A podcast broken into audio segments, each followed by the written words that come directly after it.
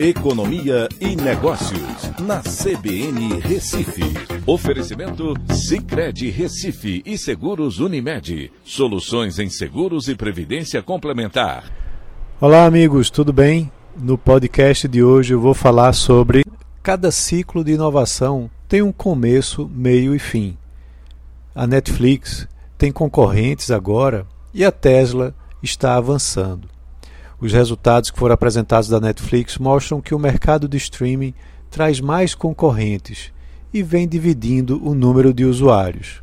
Já o mercado de veículos elétricos cresce em torno da líder Tesla. Mas até quando isso vai acontecer? Só lembrando, o resultado da Netflix para o primeiro trimestre teve queda de 200 mil usuários e um recuo de 6,4% no lucro. Netflix teve queda de usuários em três dos quatro principais mercados: nos Estados Unidos e Canadá, América Latina e também Europa, África e Oriente Médio. O mercado que cresceu foi o composto por Ásia e Oceania, fruto, porém, de descontos que foram oferecidos e com elevação pequena na sua receita. Já Tesla apresentou um crescimento no seu lucro de mais de sete vezes para 3,32 bilhões de dólares, um aumento de receita de 81% na base anual para 18,75 bilhões de dólares. A receita recorde foi fruto do aumento de preço, mas principalmente pelo aumento no volume de vendas 68% maior em um ano. Os resultados mostram que os ciclos de inovações mudam ao longo do tempo e que empresas líderes nos seus respectivos mercados tendem a perder protagonismo à medida que outros concorrentes passam a copiar os serviços ou produtos oferecidos. E o que resta fazer?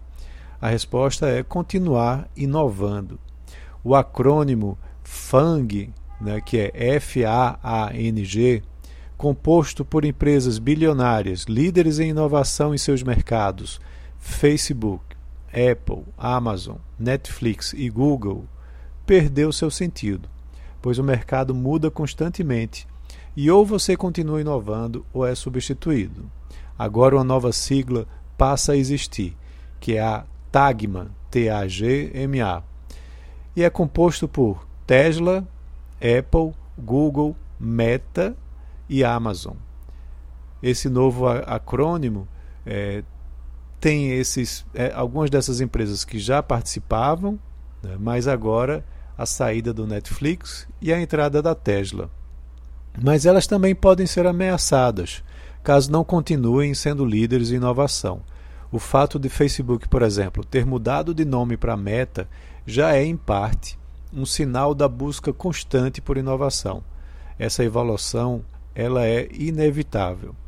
A teoria dos ciclos de inovação mostra que um produto é criado por uma empresa líder, inovadora, que se beneficia dos lucros oriundos da exclusividade temporária de ter inovado. Mas depois, a concorrência começa a copiar e ela precisa continuar inovando para ainda se manter como líder. Então é isso. Um abraço a todos e até a próxima.